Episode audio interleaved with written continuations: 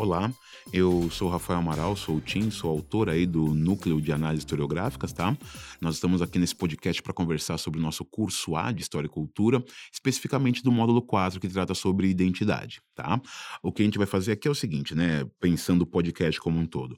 A gente tem essa apresentação geral, na sequência a gente vai vir para um bloco discutindo sobre a aula de identidade cultural, depois um outro bloco sobre a aula de eurocentrismo, teremos ainda um bloco para aula de apropriação cultural e também um bloco para aula de assimilação cultural. E depois a gente sempre faz umas orientações finais aí, né? O que eu preciso que vocês se recordem, já que a gente está conversando nesses podcasts aí, faz alguns módulos já, é que na trilha do, do de história, né, do núcleo de análises historiográficas, lembra que o nosso objetivo é, é aprofundar os temas que foram discutidos na formação geral básica, e a nossa lógica não é seguir uma linha do tempo, a gente não está pensando em pegar uma sequência linear. O que, o que a gente quer aqui é aprofundar a discussão sobre alguns temas. Existe um conjunto de temas que são super pertinentes para o estudo da história e é a partir do recorte temático que a gente está organizando o nosso curso, tá? Lembra, para a gente, uh, o debate sobre o tema é muito mais importante do que apenas uma sequência cronológica, tá bom? Então é isso que a gente vai conversar nesse podcast aqui. Uma coisa importante para a gente pensar é o seguinte: o que, que a gente vai falar em relação ao módulo 4 de identidade? Nós vamos debater o conceito de identidade cultural e aquilo que forma as identidades individuais, né?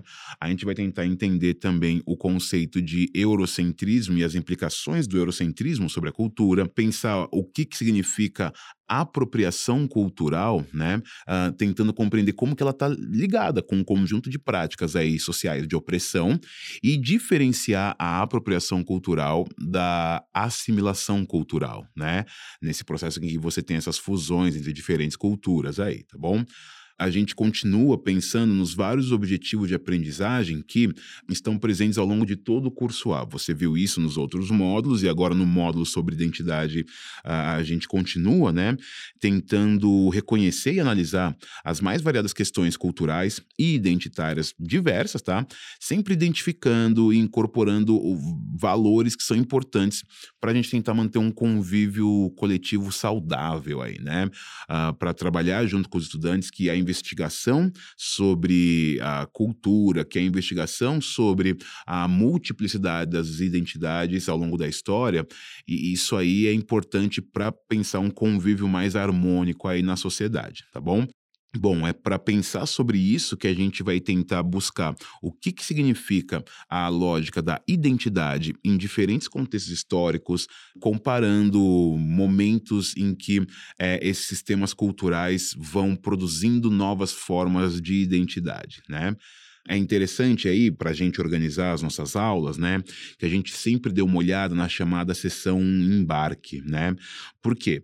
Na sessão embarque tem um conjunto de perguntas que são legais para trabalhar com os alunos aí durante a aula, né? Depois eu recomendo que você pegue aí a sua apostila e dê uma lida, mas veja só, né? Ah, basicamente a principal pergunta é meu, de onde que vêm as identidades, tá? O que que molda a identidade tanto dos indivíduos quanto dos grupos, né?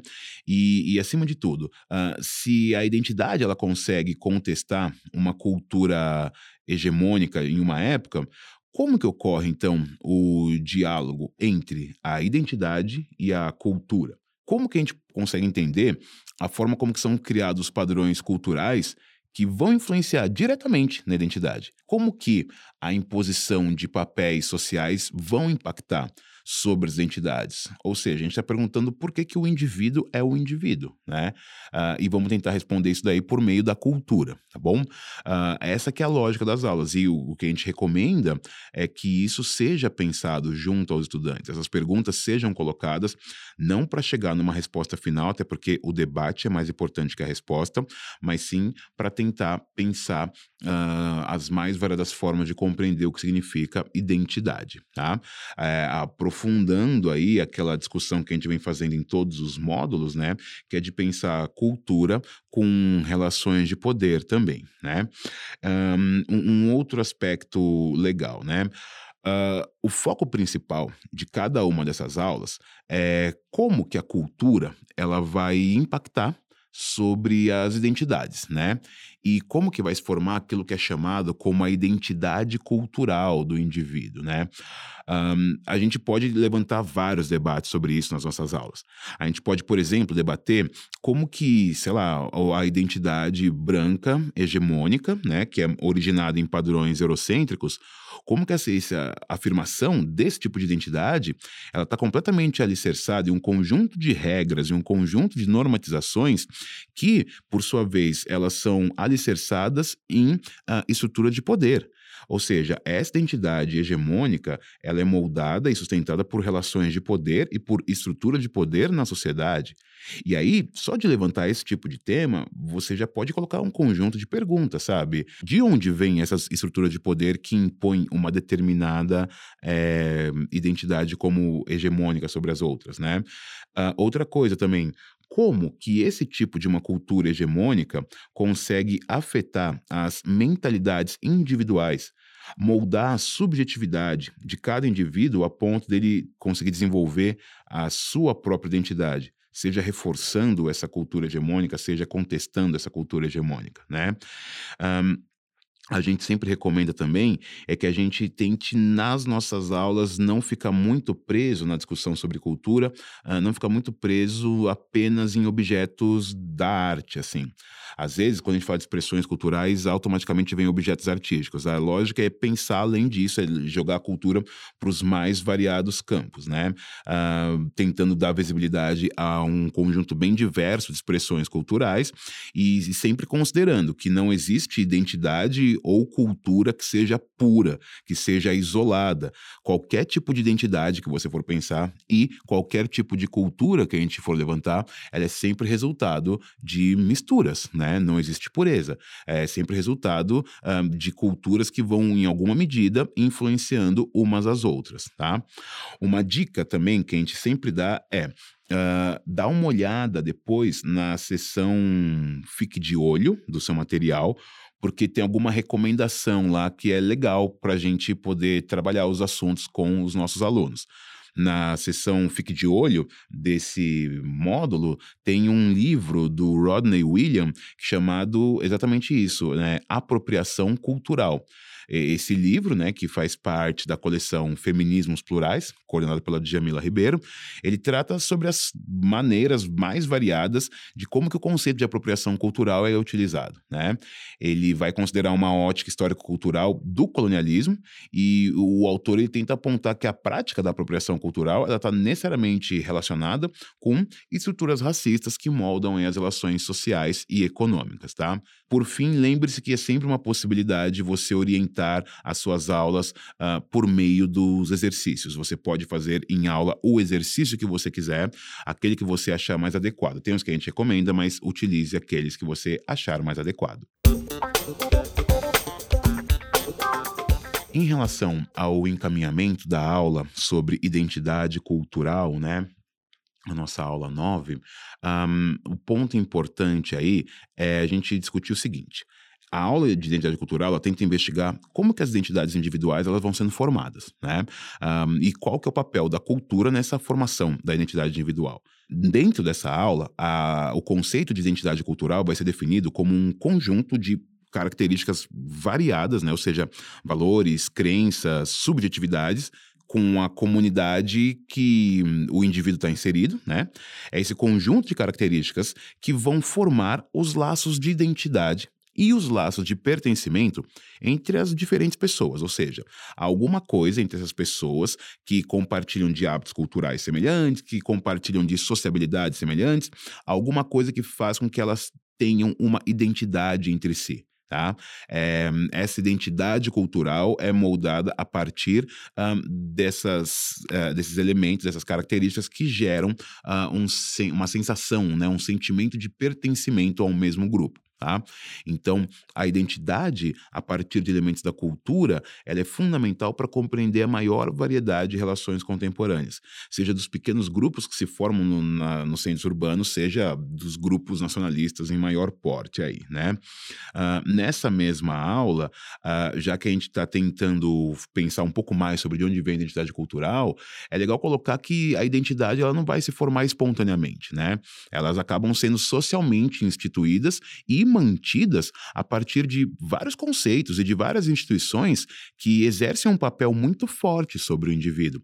Elas tentam, essas instituições, uh, estabilizar o indivíduo em um conjunto de normas, né? Se a gente está pensando aí cultura e relação de poder, né? É fundamental a gente levantar esse debate com os estudantes, né? Que mesmo que inseridas em determinado determinada cultura, as identidades elas costumam ir além Tá? Elas ultrapassam ah, essas instituições de controle, essas concepções e essas práticas reguladoras que enquadram o indivíduo, que operam tentando moldar qual que é o papel social do indivíduo. Bom, a identidade individual ela costuma ir além disso daí. É, não, não é fácil você estabelecer até onde o indivíduo consegue moldar a sua identidade. É daí, inclusive, que surgem as dissidências, né? Que surgem as dissonâncias e a multiplicidade identitária que a gente encontra na sociedade, tá?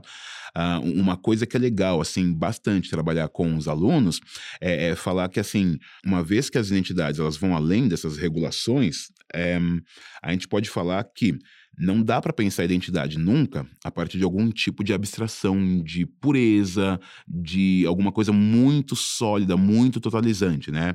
Elas, as identidades, elas ao mesmo tempo que elas podem ser resultado de algum tipo de padronização de comportamento, elas também promovem as mais variadas rupturas né, uh, nos padrões de comportamento. Quando você for trabalhar isso com seus estudantes, uh, uma recomendação que eu dou é que você se utilize dos exercícios lá daquela sessão aprimorando habilidades, né? Tem muitos exercícios que a gente pode usar lá para falar de identidade cultural. Por exemplo, o exercício 2, né? Uh, ou melhor, os exercícios 1, 2 e 3, que trabalha uh, o conceito de identidade cultural a partir das sociabilidades que estão presentes em um bairro lá da cidade de São Paulo, que é o bairro do Bexiga.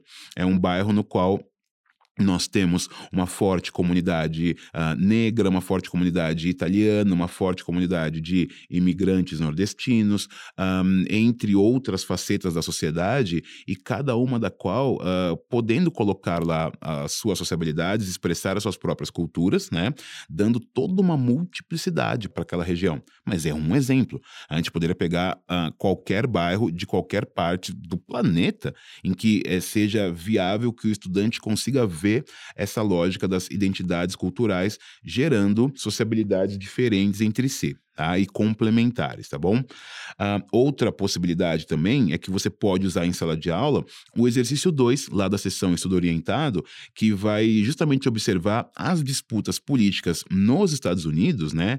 Uh, levantando o, o seguinte debate: como que a ideia de identidade ela também pode carregar formas de padronização e de normatizações, enquadrando grupos que não se encaixam uh, num padrão pré-estabelecido, enquadrando esses grupos como grupos identitários. Esse termo, quando ele é utilizado, ah, esses grupos são grupos identitários, esse termo parte do pressuposto que a pessoa que está usando esse termo ela não tem uma identidade. Ou então, melhor dizendo, como se a identidade dela fosse tão hegemônica que ela pode se dar ao luxo de interpretar a sua identidade como sendo natural e qualquer coisa que não siga a sua identidade não é natural e vai ser classificado como identitário.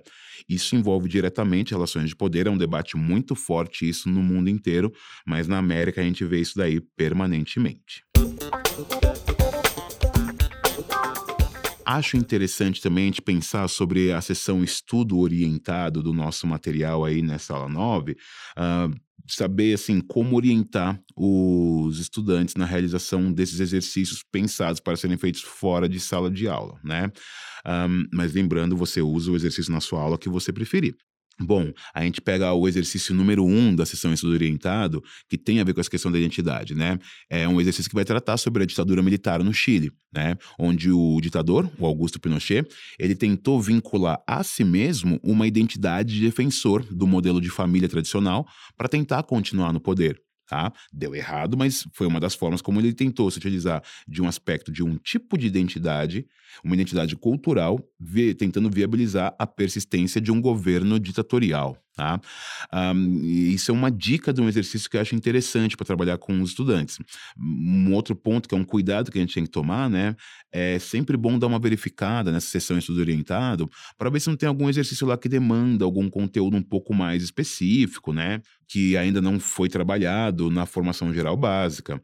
Uh, por outro lado, recorde-se que é legal deixar que o estudante pesquise por si só, que ele vá atrás, seja no material da formação geral básica, seja na internet, que ele conte com a sua orientação para guiá-lo em fontes confiáveis, uh, mas que, assim, faz parte do processo de aprimoramento intelectual do estudante ele aprender a pesquisar, principalmente no que diz respeito às ciências humanas como um todo. Tá? Um, algo que seria legal também, de acordo com o tempo da sua aula, é pensar um pouco nas metodologias ativas, pedindo para que eles antecipem os exercícios da próxima aula. Uh, conseguirem antecipar os exercícios da próxima aula, é como se quando você fosse trabalhar a próxima aula, ele já vem com pelo menos uma parte do conteúdo já preparado.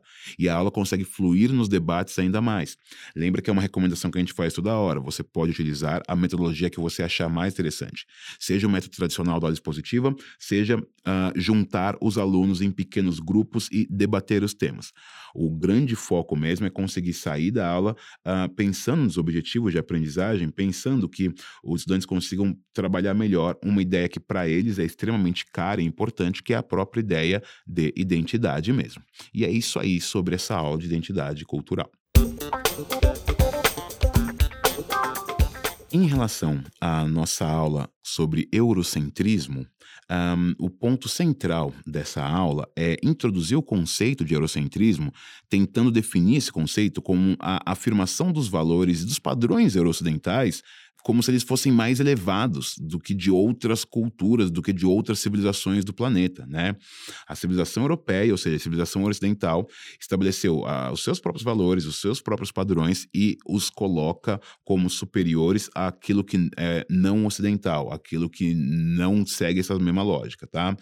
Um, isso envolve relações de poder global, no qual a cultura e a identidade ela exerce um papel chave, um papel central. Tá? Nessa mesma aula vai ser discutido também como que ao longo da história esse conceito ele foi utilizado, esse conceito do eurocentrismo foi utilizado para inferiorizar populações inteiras, cujas culturas não possuíam os modelos ocidentais como principal referencial histórico. Tá? Um, uma dica que eu coloco para vocês é o seguinte: um, a gente tem lá né, aquela sessão aprimorando habilidades, né, no qual eu sempre recomendo que você tente se utilizar dessa sessão para investigar os objetivos da aula. Ou seja, a gente está conversando sobre eurocentrismo, então use os exercícios dessa sessão para pensar o seguinte, né? Quais são as múltiplas e variadas formas sobre como que o eurocentrismo molda as identidades até hoje? Até hoje, os padrões eurocêntricos permanentemente eles operam sobre as identidades. Como que isso acontece? Como que você trabalharia isso com os seus estudantes para mostrar para eles, olha, isso que nós temos aqui como hábito comum, na verdade, reflete valores eurocêntricos. O que, que você apresentaria? A ideia é, sei lá, ainda mais entre as pessoas que trabalham com curso de história, é lembrar que das formas como que esse eurocentrismo se propagou globalmente e é, esteve vinculado com a legitimação das várias estruturas de poder e opressão ocidentais que vão inferiorizar os povos não ocidentais, seja na Ásia, seja no continente africano ou na própria América. Tá? É legal você apontar também ao longo dessa aula que, é, a partir do século XX, você tem lá o modelo de cinema dos Estados Unidos, o modelo hollywoodiano, ele vai assegurar mais do que qualquer outro meio de comunicação esse imaginário ocidental sobre todos os outros.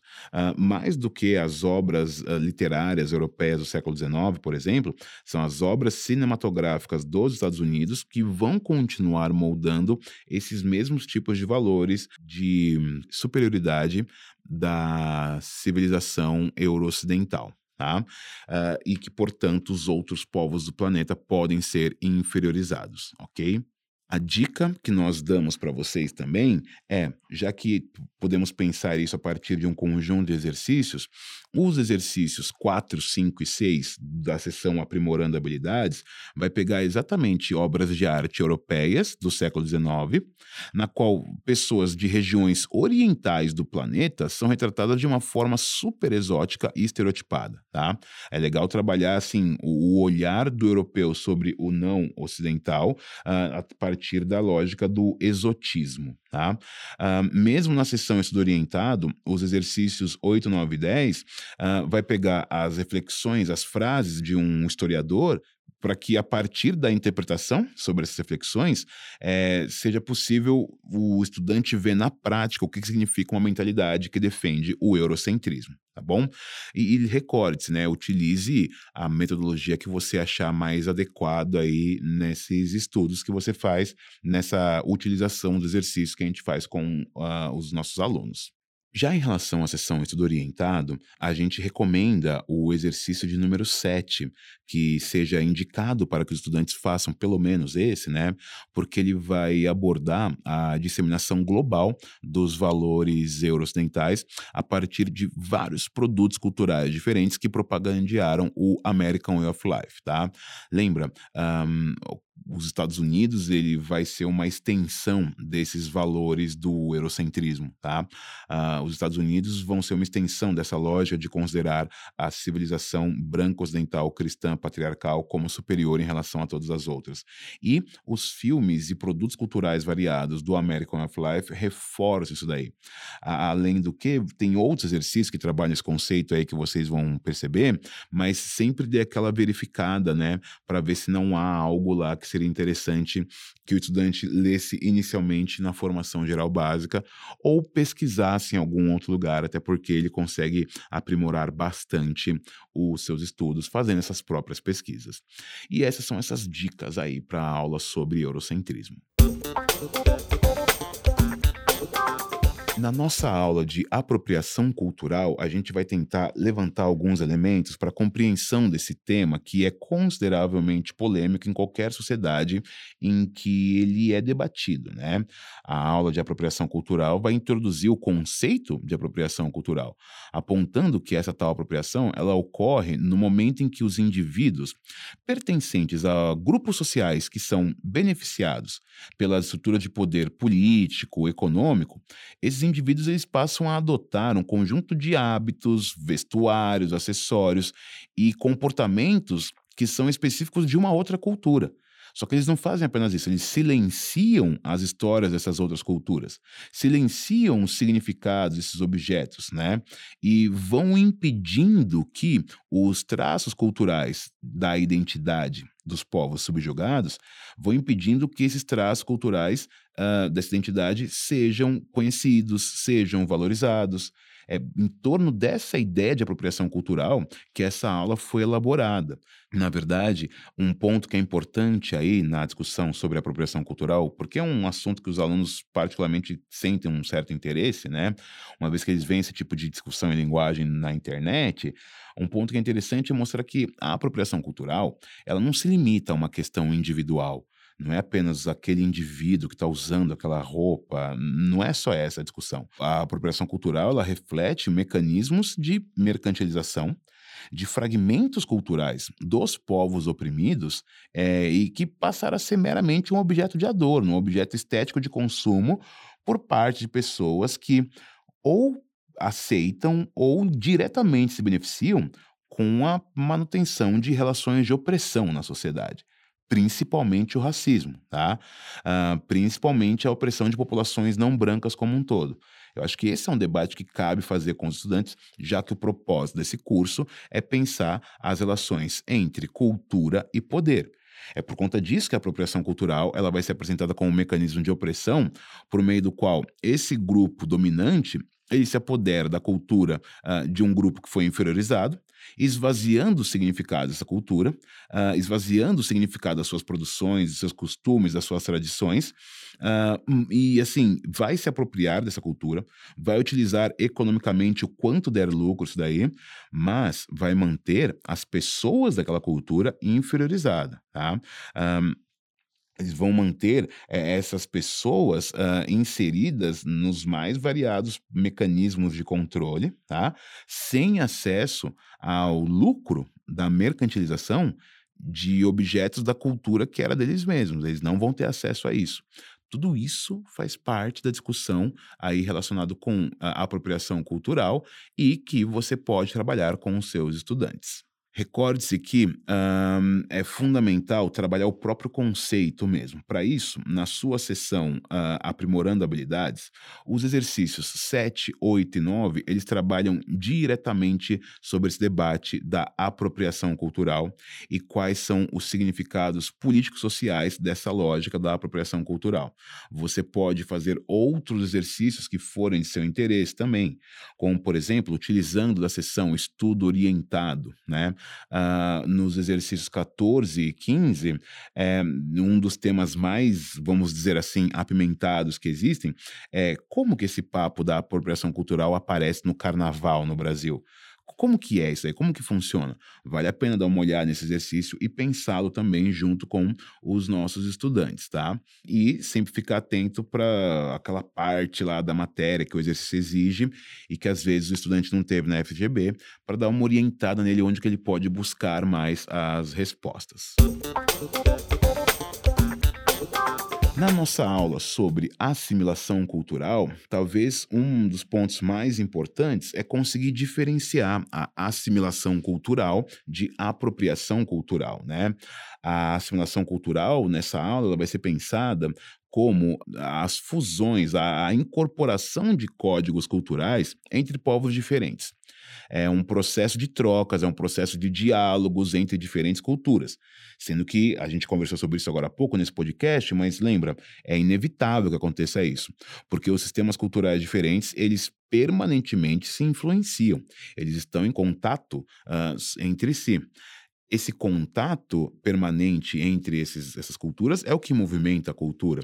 E uma vai assimilando elementos das outras. Na hora em que a gente pensa, por exemplo, né, quando a gente vê culturas de povos dominados incorporando elementos de cultura dos povos dominantes, vamos chamar assim, isso, essa forma de assimilação, muitas vezes é pensada como uma estratégia de sobrevivência da própria cultura dos povos que foram dominados, né? Algo que vai trabalhar essa ideia, né, uh, dessa estratégia como um todo, é, especificamente quando a gente olha para o exercício 10 e o exercício 11 da sessão Aprimorando Habilidades, na qual Cuba é discutido lá.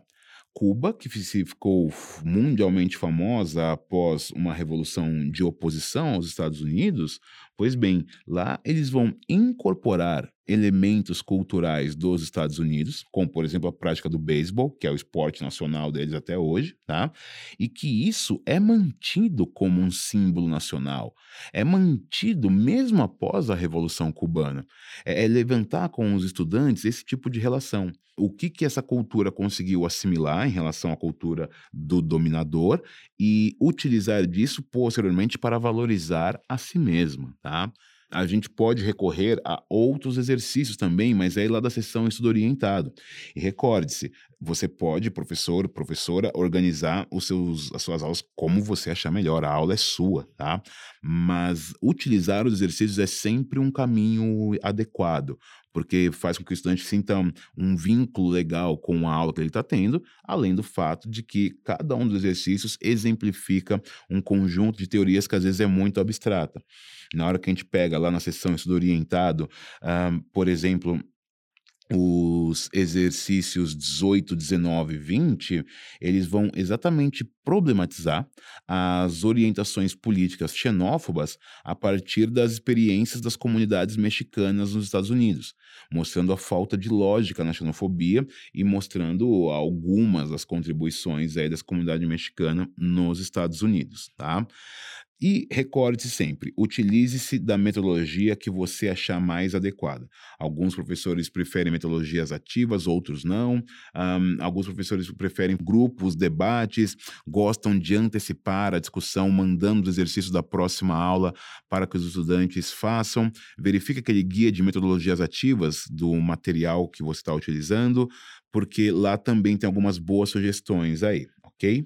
A recomendação que a gente costuma fazer no final do podcast é sempre importante existe a maior variedade de autores e autoras que são citadas uh, ao longo do texto teórico, da fundamentação teórica científica, ao longo dos exercícios. Vale a pena você, querido professor, querida professora, pesquisar sobre esses nomes. Quem são os autores, que conceito é esse? Uh, pesquisas rápidas pela internet, alguns textos que a gente lê aqui e ali já ajudam bastante. Por quê? Porque os nossos estudantes estão fazendo isso. É um aprimoramento profissional nosso, na hora que a gente consegue pegar o nosso curso não apenas para decorar nomes e datas, mas sim para estudar novos conceitos aí, tá? Um, e é isso aí. Espero que vocês tenham tido algumas ideias ouvindo esse podcast. Nos vemos num próximo. Falou!